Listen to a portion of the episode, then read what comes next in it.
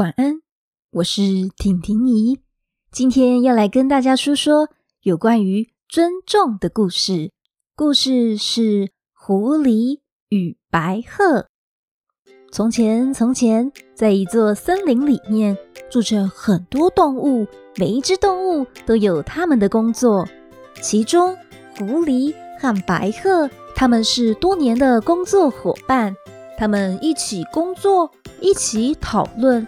但是有一天，狐狸和白鹤因为意见不合吵架了。我说应该是这个方法才对，不不，是另一个方法才行。他们俩因为这样，所以好几天看到对方都不想跟彼此说话。哼。过了几天，白鹤觉得自己的语气太重了。所以决定去找狐狸道歉，主动和好。白鹤开口跟狐狸说：“那个狐狸呀，前几天我不应该语气不好，也应该要尊重你的意见才是。”狐狸听了听白鹤的话后，我也有不对的地方，不如这样吧，这个星期六我请你到我家里来吃饭。我们就当做是和好晚餐，好啊，没有问题，那就星期六见啦。狐狸它虽然表面上邀请白鹤要到家里来吃和好晚餐，但其实狐狸它并没有真正的想跟白鹤和好，它心里有一个诡计，想要等到白鹤到家里时捉弄它。而白鹤却以为狐狸是真的要跟他和好，毫不犹豫地答应了这场饭局。究竟那一天会发生什么事呢？到了约定要吃饭的那一天，白鹤满心期待地来到狐狸家门前。你来啦，欢迎欢迎，这边坐啊。你先把手洗干净，晚餐马上就好喽。好的，谢谢你啊。过了一会儿，狐狸端上一盘热腾腾的浓汤，并且帮白鹤把浓汤通通都装在一个又圆又大的盘子里。白鹤啊，这可是我的拿手好菜，赶紧趁热喝吧，很好喝的哦。白鹤看着眼前装在又圆又大盘子里的浓汤，说：“这。”这我该怎么吃啊？小朋友，你们知道为什么白鹤会不知道该怎么吃吗？那是因为它的嘴巴细细长长的，又宽又大又浅的盘子里的食物，它是很难吃到的哦。狐狸假装不知道白鹤的困难，说：“可以的啊，你看。”这盘子有一点深度，你看我。狐狸说完，就端起盘子，用它的舌头和嘴巴轻轻松松地将盘子里的食物给吃下肚了。白鹤见状，用它长长细细的嘴巴，努力地想要吃到盘子里的食物，但是它不管怎么啄，就是真的很难吃得到。只能啄到一点点的肉末和豆子，就算他拿起盘子，也会因为他的嘴巴实在是太窄了，食物也会掉下去，汤汁也会流出来。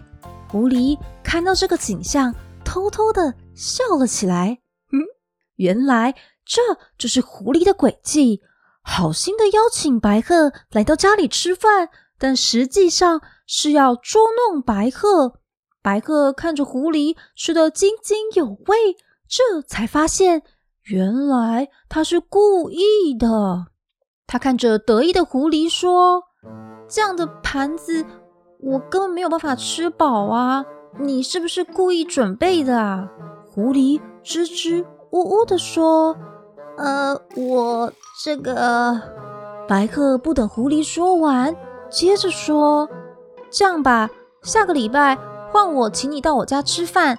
今天还是谢谢你的邀请哦。”狐狸因为心虚，就只好答应了。白鹤他决定要让狐狸体会看看同样的心情。终于到了下个礼拜，狐狸来到了白鹤的家。狐狸，欢迎欢迎，这里请坐。你先把手洗一洗，晚餐马上就好喽。过了一会儿，白鹤也端出了浓汤，但他这次选择将浓汤装进瓶口很窄的高杯子里面。请慢慢享用啊！我也煮了我的拿手浓汤。狐狸看着眼前很窄很细的瓶口，心想：这个杯子这么高又这么窄，我该怎么吃啊？拿起来里头的食物也是会卡住，根本吃不到啊！而狐狸看着白鹤，轻轻松松地将它长长细细的嘴巴伸进高窄杯里。吃得津津有味。这个时候，他终于明白了当时白鹤心里的感受了。白鹤啊，我那天不应该这样对你的。我嘴巴里说要请你吃和好晚餐，你开开心心来到我家，我却故意让你吃不到食物，你只能看着我吃。我现在。懂你那时候的感受了，你一定觉得不被尊重，真的很抱歉啊。是啊，你终于可以明白我那时候不被尊重的感觉了吧？是啊，是啊，我向你道歉。我们这次真的和好，我不会再故意捉弄你了。好，你刚刚一定什么都没有吃到吧？来，这是我为你准备的。这次是真的要趁热吃喽！狐狸看见白鹤端出特地为他准备的盘子，感动又惭愧地说：“哎呀，白鹤，我真的是该好好向你学习。你不但没跟我计较上一次的事情，还这么贴心帮我准备适合我的餐具，真是太谢谢你啦！真的都过去了，我们还是好伙伴呢。”赶紧吃饭吧！好，好，好，真的是太美味啦！谢谢你喽。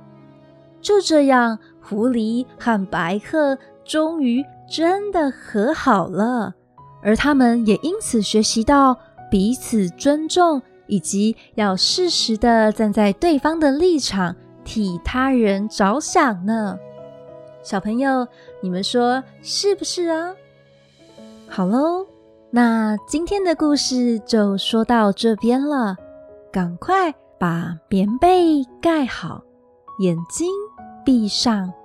婷婷姨要来关灯，跟有来信的以轩、以乔、以佳以及所有的小朋友们说晚安喽，晚安。